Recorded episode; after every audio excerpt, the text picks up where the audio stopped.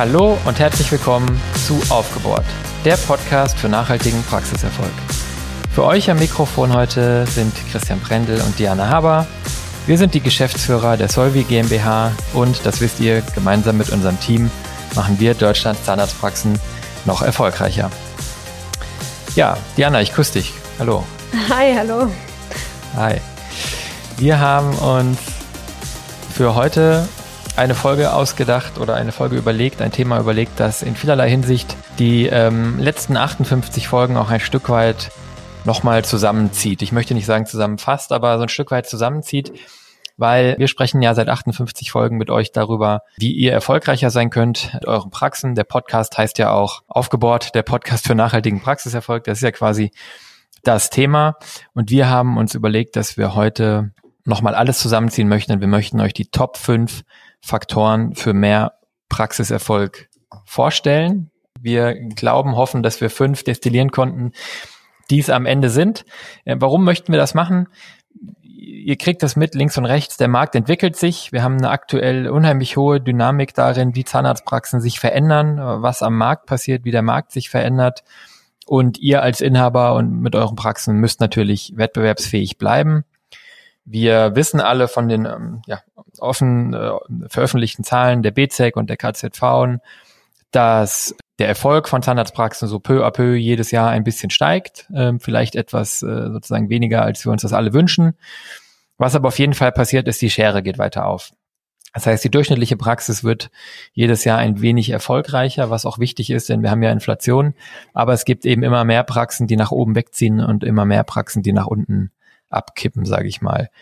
Und äh, der Grund ist eigentlich ganz klar, Zahnarztpraxen, äh, sage ich mal, äh, kommen äh, vermehrt sozusagen eigentlich in der heutigen Wirtschaftswelt an. Der Markt wird äh, immer weiter liberalisiert. Auch die Wirtschaftswelt dreht sich immer schneller. Und das bedeutet, Stillstand ist Rückschritt. Und wir sehen das einfach, dass immer mehr Praxen da nicht Schritt halten, sich nicht kontinuierlich verbessern und deswegen Probleme haben. Das heißt, es geht heute darum, mit welchen Faktoren ihr Praxiserfolg ähm, sicherstellen könnt, steigern könnt, um auch morgen zu den lachenden äh, Gewinnern äh, zu gehören und zu denen, denen Zahnmedizin und Praxisführung Spaß macht und die Erfolg dabei haben. Wichtig ist halt in dem Zusammenhang, dass man ja, dass ihr euch und eure Praxen immer zielgerichtet weiterentwickelt, den Rahmenbedingungen anpasst. Und ich glaube, das ist so ein bisschen der Kern heute. Wenn wir jetzt über Praxiserfolg sprechen, da könnte man auch noch mal eine Folge drüber machen. Ähm, dann meinen wir am Ende des Tages äh, natürlich äh, jetzt primär wirtschaftlichen Erfolg im Sinne von was bleibt unten übrig und wie ändert sich der Wert meiner Praxis langfristig. Genau. So, das mal so zur Einleitung. Diana, äh, aus deiner, aus deiner Sicht, was macht Praxen erfolgreich? ja, äh, wunderschöne Frage. Ich glaube, äh, die würden alle am liebsten ähm, beantwortet haben. Ähm, du hast gerade eben aber schon mal ein ganz wichtiges Thema angesprochen, nämlich was ist überhaupt Erfolg, wie du schon gesagt hast, machen wir nochmal eine Folge zu. Ähm, du hast ja gerade gesagt, wir reden über den wirtschaftlichen Erfolg. Ähm, der bedingt natürlich auch viele andere Themen oder ähm, viele andere Sichtweisen von Erfolg, ne? Weil es kann natürlich sein, dass mein Ziel langfristig ist, dass ich weniger arbeiten möchte. Ähm, das kann ich mir natürlich leichter ähm, erreichen, wenn ich am Ende des Tages auch den entsprechenden Erfolg dahinter habe. Aber ich glaube, die meisten Praxen fragen sich wirklich, ähm, ja, was kann ich noch aus meiner Praxis rausholen? Wie kann ich meine Praxis noch erfolgreicher gestalten? Und ähm, da gibt's natürlich einige, die schon ähm, sehr erfolgreich sind, äh, aber das sind auch, muss man sagen, diejenigen, ähm, die immer weiter danach streben, noch erfolgreicher zu sein. Ähm, und dann, du hast gerade eben die Schere beschrieben, gibt's natürlich auch diejenigen, die sich fragen, was mache ich eigentlich falsch? Also warum läuft das ähm, bei mir eigentlich nicht? Und jetzt beraten wir ja nun mal sehr viele ähm, Praxen und sind tagtäglich in Kontakt. Und natürlich beschäftigt uns das auch. Ne? warum sind diejenigen, die erfolgreich sind, eigentlich erfolgreich? Und warum tun sich andere so schwer? Und ähm, genau darüber ähm, wollen wir heute sprechen, nämlich was macht am Ende ähm, eine Praxis erfolgreich, beziehungsweise was sind die Top 5 Faktoren, ähm, wo, die eben auf den Erfolg der Praxis einzahlen. Und ähm, sag mal, wenn man sich um diese fünf Faktoren kümmert, dann hat man schon mal einen ganz großen ähm, Teil auf dem Erfolgsweg geschafft. Ich möchte vielleicht ganz am Anfang einfach mal ähm, unsere Top 5 nennen, bevor wir dann auf die einzelnen eingehen und ähm, diskutieren. Also als allererstes ähm, finde ich gehört eine hohe Effektivität dazu. Das heißt aktive Steuerung durch den Unternehmer, durch die Unternehmerin ähm, und eine ganz klare Ausrichtung der Praxis. Das heißt einfach, ähm, dass man die richtigen Dinge tut, die richtigen Entscheidungen trifft und ähm, einen ganz klaren Weg geht. Nummer zwei, die perfekte Praxisgröße, ähm, auch ein Dauerbrenner. Hier geht es darum, eben die richtige Praxisgröße für einen selbst zu finden und diese auch ausfüllen zu können. Und ähm, da geht es auch um den Einklang zwischen Qualität und äh, Wirtschaftlichkeit. Dann haben wir Top 3, ähm, eine hohe Auslastung. Denn nur eine Praxis, die eine hohe Auslastung ähm, hat, ist natürlich auch wirtschaftlich erfolgreich, hat den entsprechenden Umsatz und wir werden über das Thema Fixkostendegression sprechen. Top 4 wäre das Thema Controlling, Erfolg steuern und ähm, Erfolg auch wollen. Also es geht um die kontinuierliche Verbesserung. Dazu gehören eine kontinuierliche Leistungssteigerung, aber auch eben ähm, eine schlanke Kostenstruktur, um eben auch die Effizienz in der Praxis sicherzustellen. Und unser Top 5 wäre ein hoher Arbeitseinsatz, ähm, ein engagiertes und motiviertes Team. Ähm, last but not least, also das soll keine ähm, Reihenfolge jetzt darstellen. Das engagierte und motivierte Team ist natürlich einer der Hauptfaktoren. Genau, diese ähm, fünf Faktoren ähm, kristallisieren sich für uns immer weiter heraus. Ähm, wir sehen einfach, dass Praxen, die sehr erfolgreich sind, diese gut beherrschen. Und ich schlage vor, Christian, ähm, dass wir die einfach mal durchgehen, um nochmal genauer zu erläutern, was wir darunter verstehen und ähm, genau, welche Aspekte uns da wichtig sind.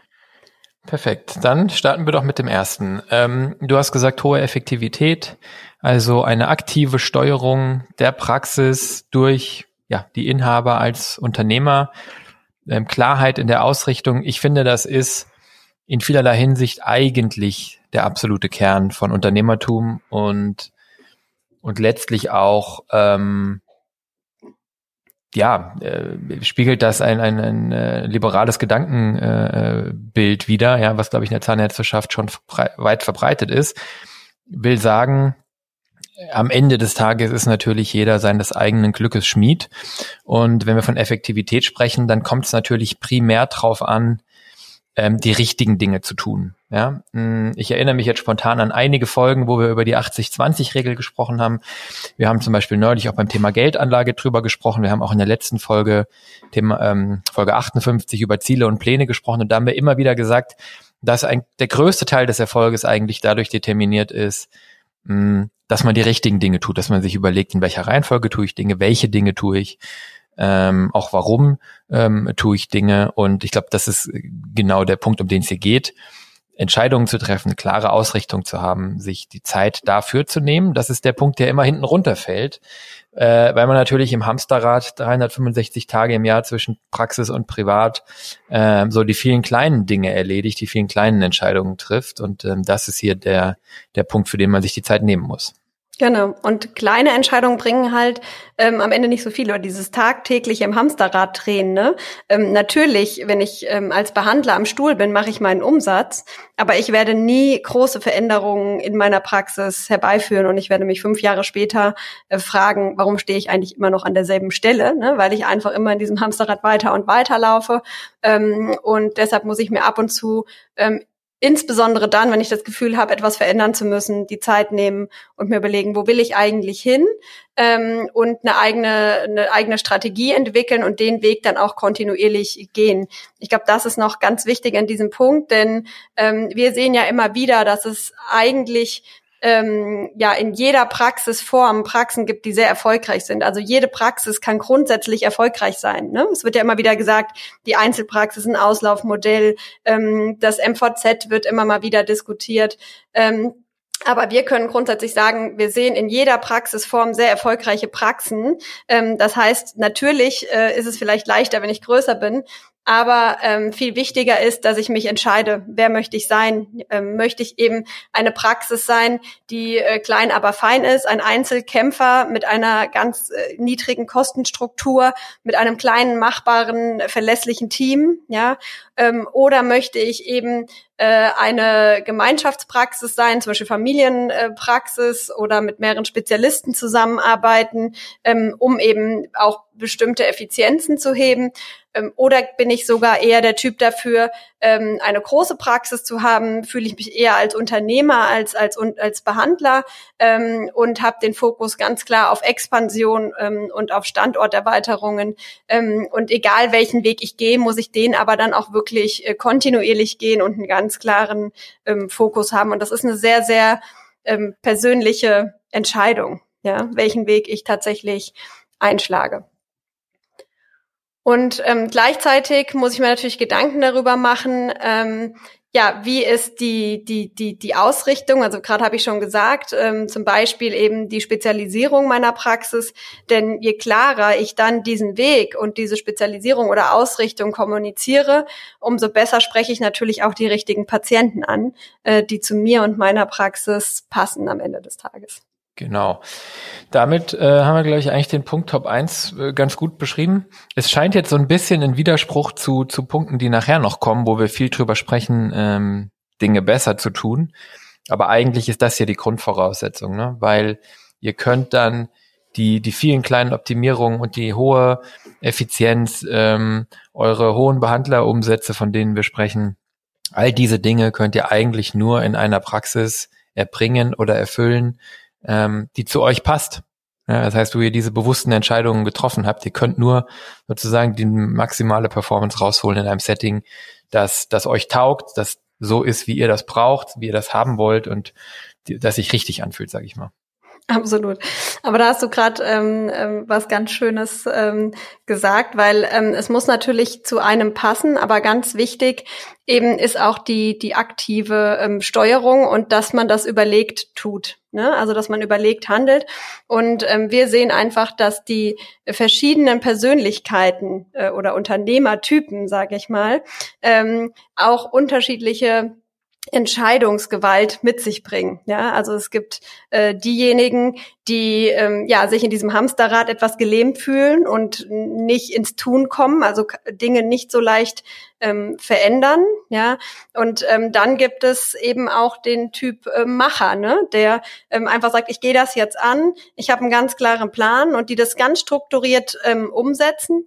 Und ähm, dann erlebe ich aber auch ähm, Unternehmer, Unternehmerinnen, die fast sprunghaft sind, also die ständig neue Ideen haben, die ihnen gut erscheinen, wo sie glauben, das ist jetzt die richtige Entscheidung, das muss ich jetzt tun, aber ständig das Pferd wechseln und ähm, das ist natürlich auch gefähr äh, sehr gefährlich ne, für den nachhaltigen Erfolg. Deswegen geht's hier wirklich darum, ähm, das auch geplant zu tun und äh, die Praxis wirklich ähm, ganz äh, ja, strukturiert und ähm, aktiv zu steuern.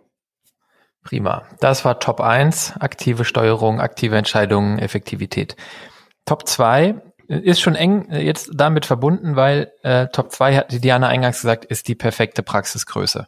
Und das ist eben genau eine dieser Entscheidungen, eine dieser aktiven Steuerungen, die, äh, die ihr letztendlich vornehmen müsst. Und das äh, ist natürlich eine Frage, die sich nicht nur sagen wir mal, in der Niederlassung oder der, der Neugründung oder der Übernahme stellt, sondern natürlich kontinuierlich. Wir kennen viele Praxen, die in den letzten Jahren mit uns zusammen Räume dazugenommen haben, Räume ausgebaut haben, von, von kleinen Räumen in große Räume umgezogen sind.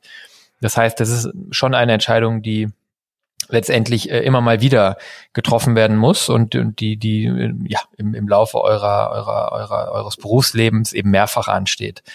Und ähm, warum ist das so wichtig? Naja, ich habe eben gesagt, ihr müsst euch wohlfühlen. Ich glaube, ähm, dass auch jeder Mensch ähm, irgendwie so, so Bereiche hat und Größen hat, in denen er sich wohlfühlt. Jetzt sind natürlich die Räume ähm, sind natürlich nur ein Ding, aber, aber es gibt einfach ähm, Menschen, die fühlen sich in kleinen Dingen, äh, wenn es bisschen gemütlich ist, wohler. Und es gibt Leute, die fühlen sich in großen, sag ich mal, egal ob Häusern oder Einheiten oder Praxen eben ähm, wohler. Das ist so der menschliche Aspekt. Und dann gibt's natürlich den finanziellen Aspekt, ähm, den wir ja in den letzten ähm, Folgen äh, auch schon mehrfach besprochen haben nämlich dass natürlich ein Zusammenhang besteht zwischen dem Umsatz, den die Praxis erwirtschaftet und dem Jahresüberschuss, der für den oder die Inhaberinnen übrig bleibt. Ja. Wir haben einfach einen, einen Zusammenhang, ähm, einen steigenden Zusammenhang von, ähm, von Praxisumsatz und Jahresüberschuss. Und wir sehen einfach, das hatte ich schon mehrfach gesagt in den letzten Folgen, dass Praxen unter 500.000 es eben doch sehr schwer haben, einen Jahresüberschuss zu generieren, der für die Inhaber attraktiv ist. Nach Tilgung, nach Investitionen, nach Risiko und vor allen Dingen auch nach Steuern, um, um da eben genug ähm, übrig zu haben. Ne? Ähm, das heißt, ähm, die eine Frage ist, womit fühlt ihr euch wohl? Und die andere Frage ist, in welchen Praxisgrößen kann man heute noch wirklich gut wirtschaftlich arbeiten? Und Diana hat es vorhin gesagt, ähm, natürlich kann jede Praxisgröße und jede Praxisform erfolgreich sein.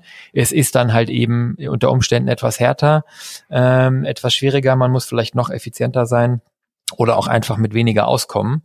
Ähm, ja, Rückenwind, das haben wir schon ein paar Mal gesagt, hat man halt in der Praxisgröße von so ungefähr eine Million Euro Umsatz pro Jahr.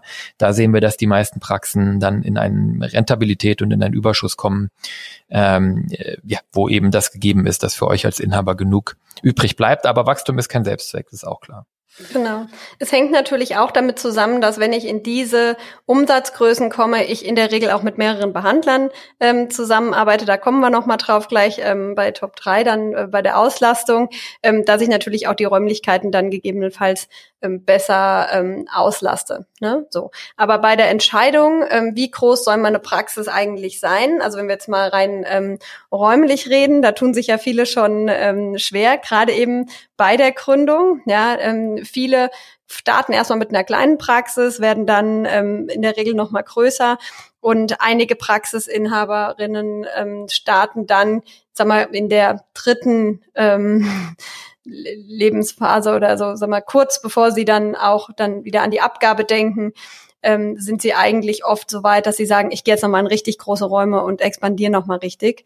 Und ähm, das ist eben immer so ein bisschen ähm, die Diskussion, die man hat. Ne? Wie groß ist eigentlich ähm, richtig? Ja, und ähm, da sind wir natürlich auch schnell beim ähm, Auslastungsthema. Und wir sehen, dass die Räume insgesamt ähm, oder die Praxen immer größer ähm, werden und dass mittlerweile nur noch 27 Prozent der ähm, Behandlungs, äh, der Gesamtfläche Behandlungsfläche sind. Also das heißt, 56 ähm, Prozent sind sogar dann auch nur Gemeinflächen, ja. Und ähm, wir sehen also, dass die Praxen ähm, größer werden, aber die Behandlungsfläche sich vielleicht sogar gar nicht verändert hat im Vergleich zu früher. Ne?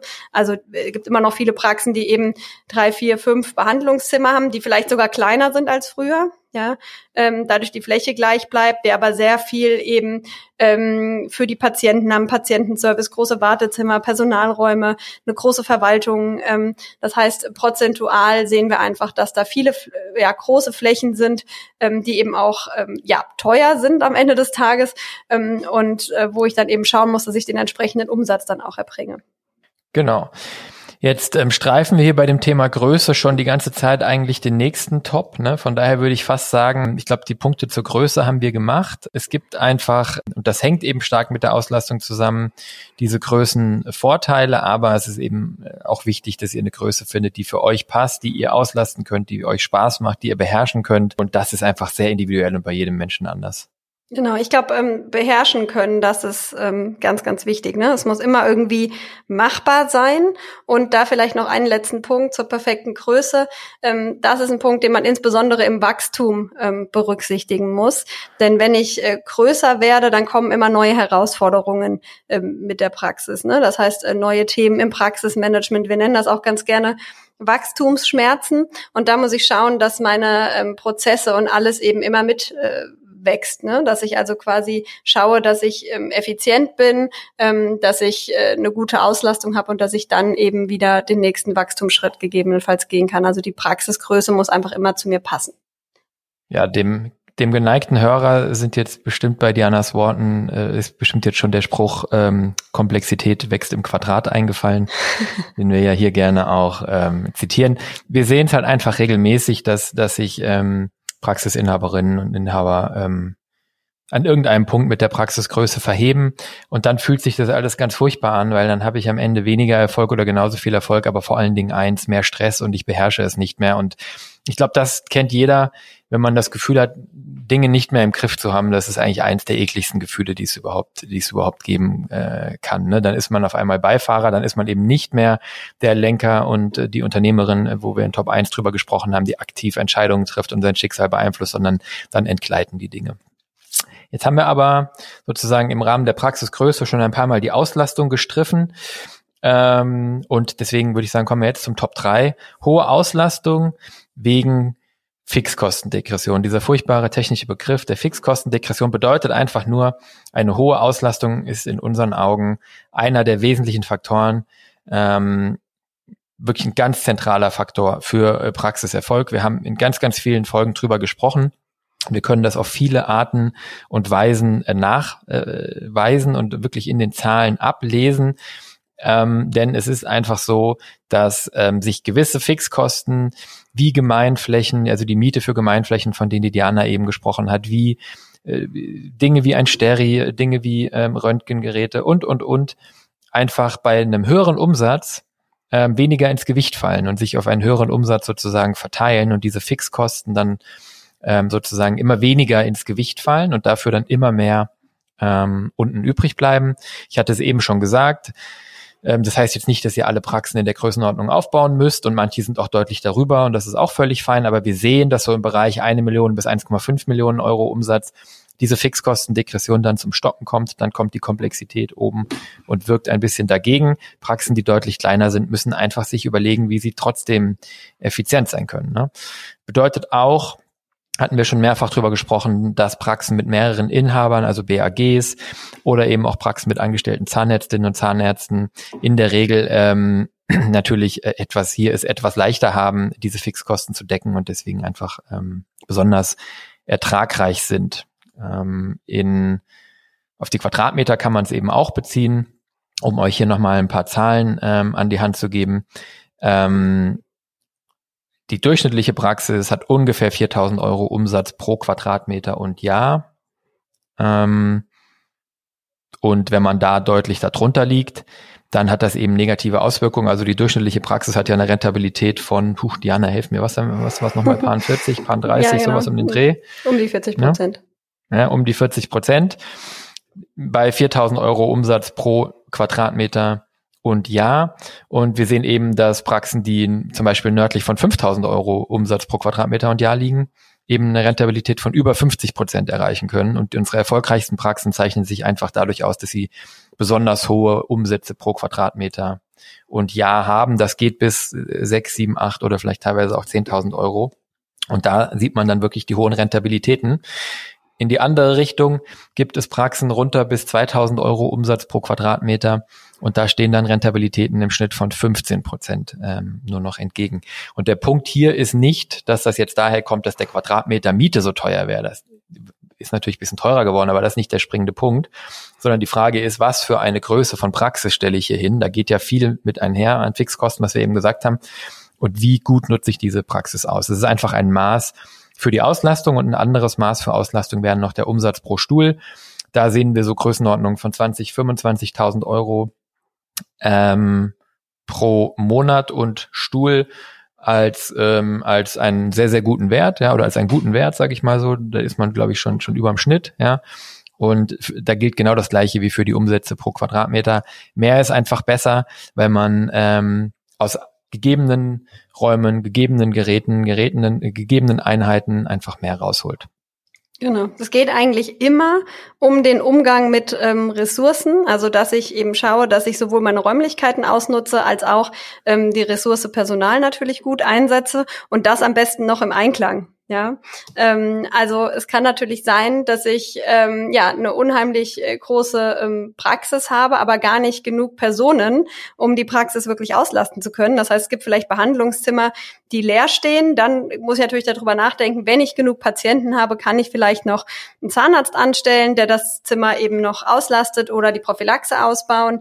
Ähm, wenn ich nicht genug Patienten habe, dann äh, muss ich natürlich mal schauen. Dann ähm, wäre es vielleicht aber auch denkbar zu sagen, okay, äh, meine Raum Raumkosten sind dann eben hoch. Ich laste den Raum vielleicht nicht aus, aber ich strukturiere mein Team so, dass wir eben effizient in, in, ja, in der Zeit sind, ja, und nicht eben auch noch die kompletten ähm, Öffnungszeiten dann äh, abdecken müssen sozusagen, sondern dass wir vielleicht parallel laufen und ähm, das sind alles so Themen, wo man eben schauen kann, dass man seine Auslastung ähm, entsprechend steigert. Und wichtig ist natürlich auch, ähm, dass man von vornherein schon guckt, eben diese Entscheidung richtig trifft, ähm, eine, äh, wie groß kann die Praxis denn sein, die ich auslasten kann. Ne? Oder ich muss eben äh, nachgelagert, wenn ich dann eben die Größe der Praxis habe, schauen, dass ich mit den entsprechenden Marketingmaßnahmen ähm, meine Praxis fülle und dass ich dann auch immer genug Behandler habe, die den Umsatz machen. Und ähm, dann muss ich im Prinzip auch immer die Entscheidung treffen, mache ich den Umsatz selber oder stelle ich äh, mir jemand an, der den Umsatz macht. Ja, natürlich Umsatz, den ich selber mache, der bleibt mir unten ähm, auch übrig. Aber wenn ich schon eine gute Auslastung habe, ähm, ähm, und eben Zusatzumsatz generieren kann durch einen angestellten Zahnarzt, dann macht das durchaus eben wieder Sinn. Ne? Und, und da können solche Kennzahlen, wie Christian sie gerade eben genannt hat, ähm, Aufschluss drüber geben, nämlich wenn ich anschaue, wie viel Umsatz pro Stunde habe ich, wie viel Umsatz pro Quadratmeter und pro Stuhl, ähm, dann kann ich eben in den einzelnen Bereichen gucken, wie ausgelastet sind wir, ähm, auch anhand der Stundenumsätze, auch in der Prophylaxe. Und ähm, dann kann ich eben basierend darauf ähm, entsprechende Entscheidungen treffen und äh, ja, meine Auslastung dann entsprechend ähm, steuern. Und erst wenn ich richtig, richtig ausgelastet bin, ähm, dann sollte ich wieder über die Expansion ähm, nachdenken. Aus betriebswirtschaftlicher Sicht natürlich. So, das war Top 3. Dann kommen wir zu Top 4, Diana.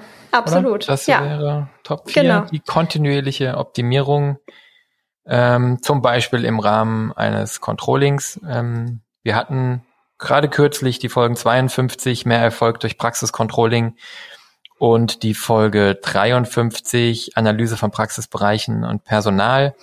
Ähm, ihr kennt das wahrscheinlich, das ist natürlich unser Steckenpferd, das ist ja das, was wir jeden Tag machen, aber wir sehen einfach, dass es funktioniert.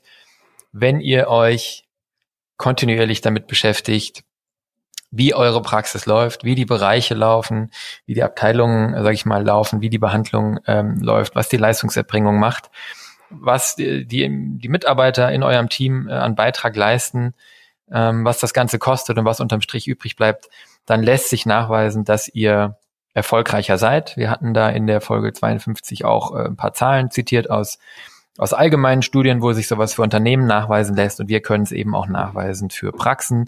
Wer diese kontinuierliche Optimierung annimmt und sich in einen Controlling-Prozess begibt, der hat nachweislich 20, 25 Prozent höhere Rentabilität. Ja? Ähm, das heißt zum Beispiel von 40 auf 50 Prozent oder von 30 auf Richtung 40.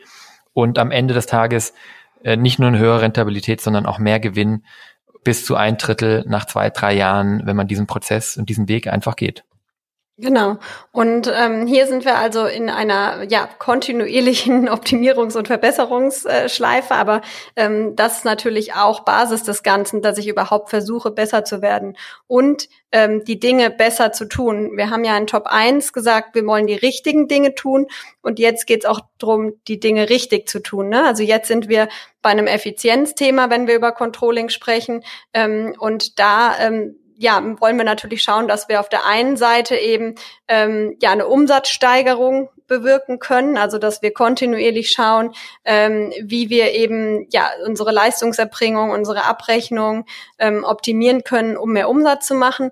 Und auf der anderen Seite eben eine ähm, ja schlanke und ähm, effiziente Kostenstruktur brauchen, ähm, damit wir eben in, in dem ja Controlling-Prozess uns äh, verbessern können. Ne? So, also das heißt, da spiegeln spielen immer diese zwei äh, Gegenspieler mit. Das eine ist eben, dass ich äh, eben den Umsatz steigern möchte und auf der anderen Seite aber schauen muss, dass ich die Kosten immer im Blick behalte und die nicht gleich mit explodieren. Ne? Genau. Wenn ich Dinge tue.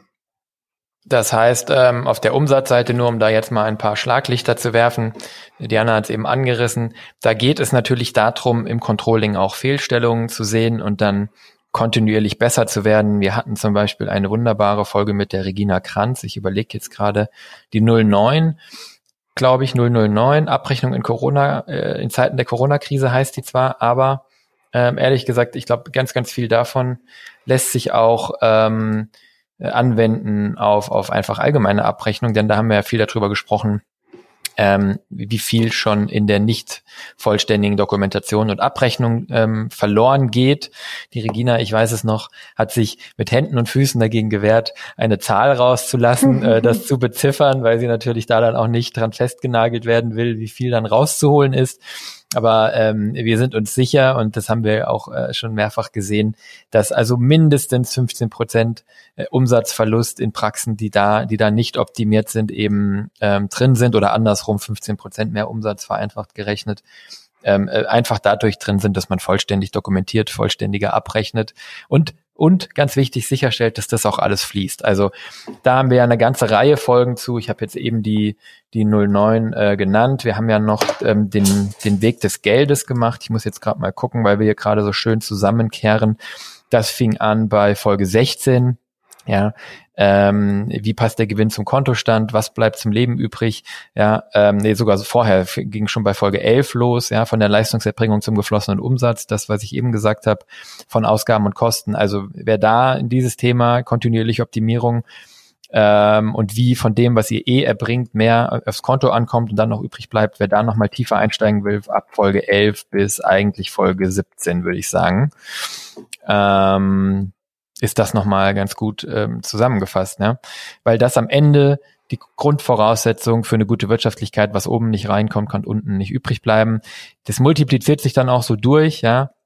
Und das ist wirklich ein absoluter äh, ja, ein Grundstein. Dann ist natürlich ähm, auf der auf der ähm, Leistungs- und Umsatzseite noch zu beachten, dass ihr natürlich genug Patienten äh, braucht. Ja, hier geht es natürlich auch darum, immer mehr, mehr als früher, sich damit zu beschäftigen, wie viele neue Patienten gewinne ich denn? Ähm, ist das relativ regelmäßig? Habe ich Mechanismen, über die ich die gewinne? Habe ich die Möglichkeit, das zu steuern? Habe ich die Möglichkeit, sozusagen den, den Hahn weiter aufzudrehen, wenn ich, wenn ich eine neue Zahnärztin angestellt habe und, und mehr Patienten brauche oder expandiert habe oder ich zu wenig Patienten habe?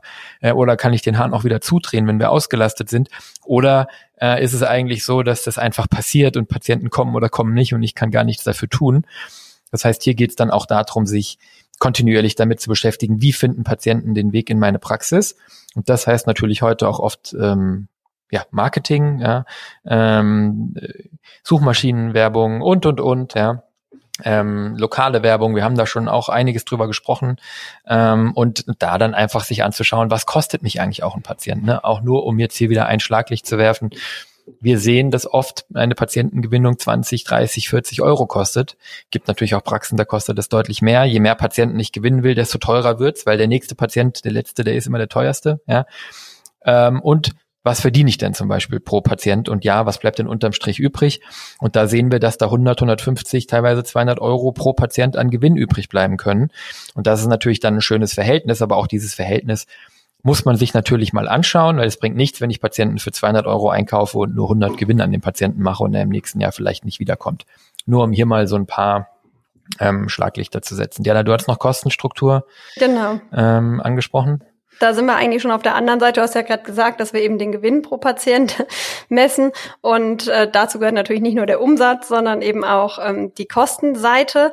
Also ich kann ja eben nur erfolgreicher werden, wenn es mir gelingt, dass mein Umsatz schneller steigt als meine Kosten. Ich glaube, das ist genau ähm, eine der Herausforderungen, vor denen vielen, viele Praxen stehen, insbesondere die, die so ein bisschen auf Expansionskurs sind. Denn ähm, ja, häufig hat man viele ähm, ja viele Dinge, die man tut, die eben zu mehr Umsatz führen, die aber eben auch teuer sind und die die Kosten im gleichen Maße äh, mit ansteigen lassen. Und da sind wir wieder beim Thema ähm, Effizienz, dass ich eben schauen muss, dass ich ähm, sowohl eine schlanke Kostenstruktur habe und die auch behalte. Das heißt, dass ich ein regelmäßiges Kostenscreening mache. Das gehört, ähm, auch wenn es nicht so beliebt ist, zum Controlling dazu, dass ich mich eben nicht nur mit den Umsätzen in meiner Statistik beschäftige, sondern auch mal ganz tief in die BWA eintauche und mir jede Kostenposition Position im Detail ansehe und dann ähm, ja quasi analysiere. Das heißt sowohl die Kennzahlen betrachte, die Entwicklung anschaue, als auch wirklich in die Tiefe gehen und gucken, ähm, gibt es einzelne Kostenpositionen, die ich habe,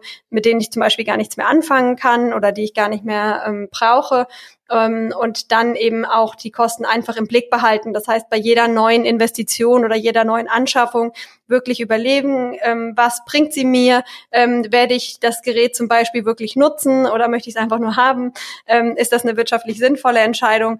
Ähm, das alles gehört dazu, um eben eine schlanke Kostenstruktur ähm, aufzubauen und vor allen Dingen zu erhalten. Und das ist eben genau im Wachstum gar nicht so einfach und ist auch ähm, einer der Gründe, ähm, warum man am Anfang ähm, im Wachstum eben durch die steigende Auslastung erstmal diese Fixkostendegression hat und dann irgendwann die Komplexität so groß wird, es die Kosten so stark ansteigen, ähm, dass davon eben weniger übrig ist. Ne, das hatten wir ja schon ähm, in den vorhergehenden Punkten angesprochen. Und äh, genau, hier geht es einfach darum, dass wir die Kosten im Blick behalten und die Prozesse optimieren. Ähm, und dann ähm, ja, werden auch, wird, wird es auch gelingen, die Kosten so ähm, im Griff zu behalten, dass man von der Umsatzsteigerung auch was hat. Ja, Kosten ist natürlich ein, ein Disziplinthema, ne? Ähm, aber ähm, ich glaube wirklich gerade in der Expansion, wie du gesagt hast, Diana, ist ein gewisses Maß an Kostendisziplin. Das muss gar nicht heißen, dass man sich jetzt irgendwas verkneift oder oder oder Dinge äh, nicht tut, die man gerne tun würde, aber wir geben ja eben sehr viel Geld alle doch auch aus für Sachen, die wir nicht brauchen, die wir nicht gebraucht hätten, die vielleicht doch nicht so wichtig waren, die eigentlich vielleicht sogar grob unsinnig waren, wo wir nicht Nein sagen konnten oder oder oder. Ähm, das habe ich jetzt auch wieder im Privaten äh, neulich mal angeschaut. Und in der Firma haben wir auch, äh, da verrate ich auch nicht zu viel, äh, letztes Jahr ein Jahr der Kostendisziplin mal ausgerufen. Da haben wir uns gar nicht großartig was verkniffen, aber wir haben einfach bei jeder Ausgabe nochmal kurz drüber nachgedacht, muss es wirklich sein? Ähm, und was bringt's mir? Und zahlt das auf meine Ziele ein? Also Referenz zur letzten Folge. Oder ist das nur irgendwie nice? Absolut. Dann sind wir, glaube ich, durch mit äh, Top 4 und können zum Thema ähm, 5 übergehen oder zu Top 5. Ähm, und zwar das engagierte und motivierte Team, beziehungsweise ein hoher Arbeitseinsatz. Das ist einer ähm, ja, der wichtigsten Erfolgsfaktoren, auch wenn wir ähm, diesen Erfolgsfaktor erst als letztes ähm, nennen. Ohne ein gut funktionierendes Team kann ich natürlich auch nicht erfolgreich sein. Unser Personal, unser Team ist unsere wichtigste ähm, Ressource und wir sehen, dass ja insbesondere Praxen, die ein stabiles Team haben, eine niedrige Fluktuation, eine hohe Motivation im Team und einen guten Zusammenhalt und ähm, dadurch eben vor allen Dingen auch einen hohen, hohen Arbeitseinsatz ähm, sehen, ähm, sehr erfolgreich sind und ähm, dass der Erfolg durchaus damit zusammenhängt. Ja? Oder umgekehrt, ähm, dass Praxen, die Probleme haben, also finanzielle Probleme häufig auch Praxen sind, die ja gravierende Themen im Team haben, ähm, wo die Mitarbeiter immer wieder gehen und kommen ähm, und ähm, ja, wo auch die Motivation vielleicht nicht besonders ähm, hoch ist. Ja. Das heißt, das ist unmittelbar miteinander verknüpft. Jetzt ähm, haben wir hier natürlich wieder die Besonderheit, ähm, wenn wir jetzt nochmal uns auf die Kostendisziplin in Top 4 ähm, beziehen, dass äh, ja die Mitarbeiter natürlich auf der einen Seite die wichtigste Ressource sind, auf der anderen Seite aber auch der größte Kostenblock. Ne? Also die Personalkostenkennzahl ist von allen ähm, die höchste. Und da gibt's natürlich immer viel Diskussion, ähm, wie hoch darf bzw. soll die Personalkostenkennzahl äh, eigentlich sein. Und das ist natürlich eine, eine, eine schwere Diskussion irgendwo. Ne? Weil auf der einen Seite will man investieren, will sein Team gut bezahlen und auf der anderen Seite ähm, sieht man immer diese große Personalkostenkennzahl, ähm, die einen so ein bisschen äh, unruhig werden lässt. Ja, es ist total die Metafolge hier. Wer sich zum Thema Personalkostenkennzahlen nochmal äh, aufschlauen will und da tiefer reinhören will, äh, bevor wir das hier nochmal erzählen, äh, da würde ich sagen, die Folge 21, angemessene Personalkosten, faire Entlohnung und effizienter Personaleinsatz, mhm. ist, glaube ich, ein, ein idealer ähm, Ort, um da einzusteigen. Und ich weiß nicht, sorry, dass ich jetzt hier die ganzen Folgen aufzähle, aber es kommt mir gerade, während, während du darüber geredet hast, ähm, zu dem Thema ähm, Motivation und Begeisterung und, und das Team halten und, und, und, und ähm, ja, eine gute Stimmung zu haben. Da haben wir auch schon eine Folge aufgenommen. Ähm, Folge 30, Gehalt ist nicht alles, wie ich mein Praxisteam glücklich und motiviert halte. Und du hast ja auch richtig gesagt, wir müssen natürlich auch irgendwie so ein bisschen wissen, ähm, wie entwickelt sich denn mein Krankenstand, wie entwickelt sich denn ähm, meine Mitarbeiterzufriedenheit, wie viel Abgänge habe ich denn, ähm, ist irgendetwas, läuft irgendetwas schief und vor allen Dingen setze ich das Team denn sinnvoll und richtig ein. Auch dazu hatten wir eine Folge, nämlich die Folge 38, Zahnarztpraxis 4.0. Personalverwaltung leicht gemacht, wo wir ähm, drüber gesprochen haben, ja, wie man eigentlich ein Team gerade bei einer steigenden Praxisgröße äh, gut verwalten und orchestrieren und managen kann. Und in Folge 39 direkt danach hatten wir sogar über die Top 5 Personalkennzahlen in Zahnarztpraxen gesprochen. Ähm, sicherlich auch in dem Zusammenhang nochmal relevant. Aber jetzt äh, genug äh, Referenzen auf andere Folgen. ähm, das heißt, es geht hier im Prinzip, äh, Diana hat es gesagt, äh, um Motivation und um Arbeitseinsatz. Und es geht aber auch nochmal darum zu sagen, wie setzt sich denn mein Team zusammen? Also äh, Effizienz des Teams, aber eben auch äh, richtige Zusammensetzung. Und ähm, da haben wir an der einen oder anderen Stelle auch schon mal ein paar Kennzahlen genannt, aber ich möchte jetzt einfach mal nochmal da sagen, ein, ein Beispiel ist, wie viele äh, Stuhlassistenten habe ich denn äh, pro Behandler oder wie ist denn sozusagen der, der, wir nennen das Personalkostenkennzahl der Assistenz, also wie viel macht die Assistenz, äh, machen die Assistenzgehälter in Summe an meinen Umsätzen aus, ja. Ähm, das ist also eine Kennzahl, wo wir immer sagen, das liegt in der Regel zwischen 12 und 15 Prozent. Ne? Ähm, besser ist natürlich niedriger und in High-Performance-Teams äh, sehen wir das. Das gleiche lässt sich zum Beispiel auch anwenden auf die Verwaltung. Das heißt, das sind jetzt hier nochmal so Möglichkeiten, wie man controlling-seitig kontrollieren kann, wie, wie ist denn meine Teamproduktivität? Ähm, und in der Verwaltung, ähm, da ist es so, dass wir also Kostenquoten sehen, Personalkosten der Verwaltung, das heißt die Summe der Personalkosten der Verwaltungsmitarbeiterinnen und Mitarbeiter im Verhältnis zum Gesamtumsatz der Praxis von ungefähr neun Prozent, äh, also kleiner zehn ist hier was, was man auf jeden Fall äh, anstreben sollte. Ganz wichtig ist allerdings hier in der Verwaltung, das ist leider eine Entwicklung, die uns nicht gefällt, dass wir sehen, dass hier die Inhaber in den letzten Jahren und Jahrzehnten eigentlich immer stärker eingebunden sind. Wir kennen das von der Praxis äh, von unserem Vater schon von vor 20 Jahren. Er hat da schon drüber gejammert, sage ich mal, und wir sehen das tagtäglich in unserer Beratungspraxis und wir sehen es auch in offiziellen Statistiken. Ähm, der Anteil der Zeit, den ihr mit Verwaltung verbringt als Praxisinhaberin und Inhaber, ist gestiegen in den letzten 20 Jahren von 15 auf jetzt fast 18 Prozent. Ähm, die Veränderung, drei Prozentpunkte, gut, äh, kann man jetzt drüber denken, wie man will, aber, die, aber der Trend ist einfach ein Problem, weil wenn ihr immer weniger Zeit mit dem Kern, mit der Behandlung und mit dem, was ihr gelernt habt und mit dem Patienten verbringt und immer mehr Zeit damit, keine Ahnung, Telematikinfrastruktur, Connector-Updates äh, durchzuführen oder eben die Probleme zu beheben, wenn das nicht geklappt hat und der Connector nicht mehr funktioniert, ähm, dann ist das definitiv schlecht. Schlecht für euch, weil ihr da weder Lust noch Spaß dran habt ähm, und schlecht für den, für den Praxiserfolg einfach, weil damit solltet ihr eure Zeit nicht verbringen. Bedeutet, zusammengefasst, ähm, eine effiziente Praxisverwaltungstruppe äh, braucht man. Im Idealfall kosten die nicht weniger, äh, nicht mehr als zehn Prozent vom Umsatz. Das dürft ihr natürlich nicht dadurch erkaufen, dass ihr die Zeit am Ende äh, äh, mit irgendwelchen administrativen Aufgaben verbringt, weil, wie schon mehrfach gesagt, eure Stunde ist wertvoll und der durchschnittliche Gewinn jetzt zum Beispiel pro Behandlerstunde, pro Behandlungsstunde der Inhaber liegt bei 125 Euro und dann könnt ihr euch das schon ausrechnen oder 100 bis 125 Euro, dann könnt ihr euch das schon ausrechnen, äh, dass das keine gute Zeitinvestition ist, wenn ihr solche Dinge erbringt, anstatt eine Mitarbeiterin oder einen Mitarbeiter äh, für solche Dinge einzusetzen. Genau, und da sind wir auch bei dem Punkt delegieren können. Ne? Das gehört zu dem Punkt eben auch dazu, dass ich ein engagiertes und motiviertes Team habe, das ich gut einsetze, indem ich eben ja bestimmte Aufgaben delegiere und insbesondere in der Verwaltung. Ähm, klar muss man immer noch mal überprüfen, welche Dinge muss ich wirklich selber tun. Es gibt viele Inhaber, weiß ich, die sagen, ich muss die Abrechnung noch mal kontrollieren, weil da äh, hole ich eigentlich das meiste Geld raus, wenn ich mir abends noch mal eine Stunde nehme ähm, als dass ich noch eine Stunde behandelt hätte. Ne? Da sind wir wieder bei der Regel von vorhin ähm, mit den 80-20. Aber ähm, grundsätzlich muss ich mir gut überlegen, äh, wie kann ich mein Team gut einsetzen und wie kann ich Aufgaben delegieren, damit ich an den richtigen Dingen arbeite. Aber das ist doch fein. Ähm, dann nehmt ihr jetzt einfach die 100 Euro, die ich gesagt habe. Die sind ganz grob, es sind wahrscheinlich oft auch mehr. Dann nehmt ihr einfach die 100 Euro und wenn ihr jetzt fünf Stunden bei Rotwein die Abrechnung optimiert habt, dann könnt ihr ausrechnen. Sind da jetzt 500 oder 1000 Euro bei rausgekommen? Wenn ja, dann war es gut investierte Zeit. Kann man immer noch überlegen, ob man jemanden findet, der es annähernd genauso gut für weniger Geld macht, ja. Äh, aber auf jeden Fall war es dann gut investierte Zeit. Ne? Genau, je nachdem, wie die Familie das findet abends. Aber ähm, das wäre dann auch mal ein weiterer Aspekt. Ja, man kann ja in der Praxis bleiben, dann fällt also, es nicht so auf. Dann fällt es nicht so auf, genau. so machst du das. So mache ich das, genau. Genau. Ja, super. Also ich glaube, ähm, dann sind wir durch, durch unsere Top 5 ähm, für einen nachhaltigen ähm, Praxiserfolg. Ich würde vorschlagen, ähm, dass ich nochmal kurz zusammenfasse, weil wir haben jetzt doch sehr, sehr viel Aspekte ähm, gebracht.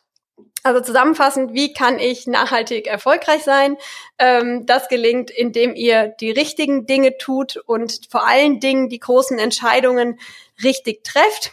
Da hatten wir drüber gesprochen. Das war das Thema Effektivität, aber auch indem ihr die Dinge richtig tut und ähm, ja durch effiziente Prozesse richtig umsetzt. Da sind wir eben beim Thema Effizienz. Das heißt, dass man auch das, was man sich vornimmt, dann zu Ende führt und ähm, ja auch gute Prozesse dahinterliegend hat.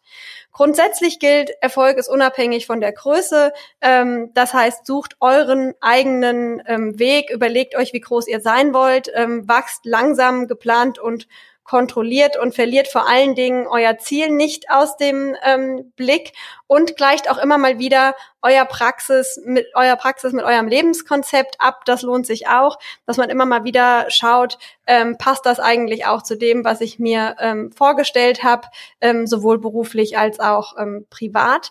Ähm, ja, schaut, dass ihr ähm, immer auf diesem Wachstumskurs eine gute Auslastung ähm, habt, dass ihr euer Team mitnehmt und ähm, dann werdet ihr auch, ähm, ja, egal wie groß ihr seid, immer erfolgreich damit sein. Ja, wichtig ist, dass ihr mit der Zeit geht und nicht gegen die Zeit rennt, also vor allen Dingen euch auch Zeit nehmt, eure Ziele zu verfolgen. Also das heißt auch mal einen Schritt ähm, zurück ähm, treten, ähm, beobachten, wo ist mein Umfeld, wo bin ich und wo will ich eigentlich ähm, hin. Denn das gibt euch Gelegenheit, wieder zu agieren, statt zu reagieren und eure Praxis wirklich ähm, proaktiv als Unternehmer, Unternehmerin zu steuern. Und vor allen Dingen ähm, lasst euch den Optimierungsdrang ähm, nicht nehmen. Ähm, ja, äh, strebt eine kontinuierliche Verbesserung an, ähm, lernt von anderen. Äh, unbedingt. Also ich glaube, gerade das Thema Austausch und Benchmarking ist ganz, ganz äh, wichtig. Ähm, sorgt auch dafür, dass eure Mitarbeiter lernen und ähm, den Weg dann eben auch besser mitgehen zu können. Ähm, geht aber unbedingt euren eigenen Erfolgsweg. Prima. Ein schönes Schlusswort. In dem Sinne würde ich sagen, wir sind durch für heute. Wenn ihr eure Praxis entwickeln wollt, wenn ihr das Gefühl habt, ähm, ihr braucht Hilfe, Unterstützung, ähm, um an einem dieser fünf Faktoren oder an allen vielleicht oder an mehreren zu arbeiten, dann äh, meldet euch gerne bei uns, wenn ihr auf dem Expansionspfad seid, sowieso. Und ähm, auch einfach, wenn ihr, wenn ihr das Gefühl habt, Mensch, es könnte hier einiges besser gehen, dann ähm, ja, schreibt uns an info at solvi.de. Wir sind gerne dabei, euch zu unterstützen. Wir geben auch einfach gerne eine, eine, eine externe Meinung oder ähm, treiben die Dinge mit euch, ganz wie ihr das braucht. Ich glaube, das habt ihr in vielen, vielen Folgen hier schon gehört, dass wir sehr flexibel sind in den Modellen, wie wir euch unterstützen können. Da würden wir uns sehr freuen. Und ansonsten hoffen wir, dass euch auch die Folge wieder gefallen hat. Ähm, wir hören in letzter Zeit öfter von, von, von Zuhörern, dass sie, dass sie die Folgen toll finden. Das hören wir schon äh, die ganze Zeit und das freut uns sehr. Und dann werden wir gefragt, was kann ich denn tun? Und ähm, wenn ihr äh, dieses Gefühl habt, ich habe hier tollen, kostenlosen ähm, ja, Inhalt und Wissen von Diana und Christian alle zwei Wochen auf den Ohren und ich finde das klasse und ich würde gern was zurückgeben, wenn ihr diesen Drang habt, dann äh, könnt ihr das ganz einfach machen. Tut uns eine kleine Freude, erzählt euren Kollegen davon, dass es den Podcast gibt aufgebohrt, dass sie ihn überall finden, wo es, wo es eben Podcasts gibt, bei Apple Podcasts, bei Spotify, einfach im Internet googeln, äh, wie man ja sagt, oder auf solvi.de slash podcast.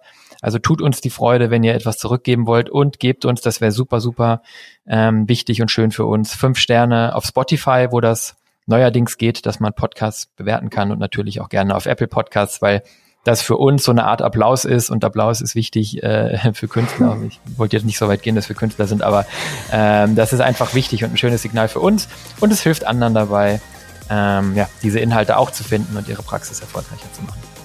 In dem Sinne, empfehlen und fünf Sterne und bis zum nächsten Mal. Danke. Ciao. Tschüss, Jana. Bleibt gesund.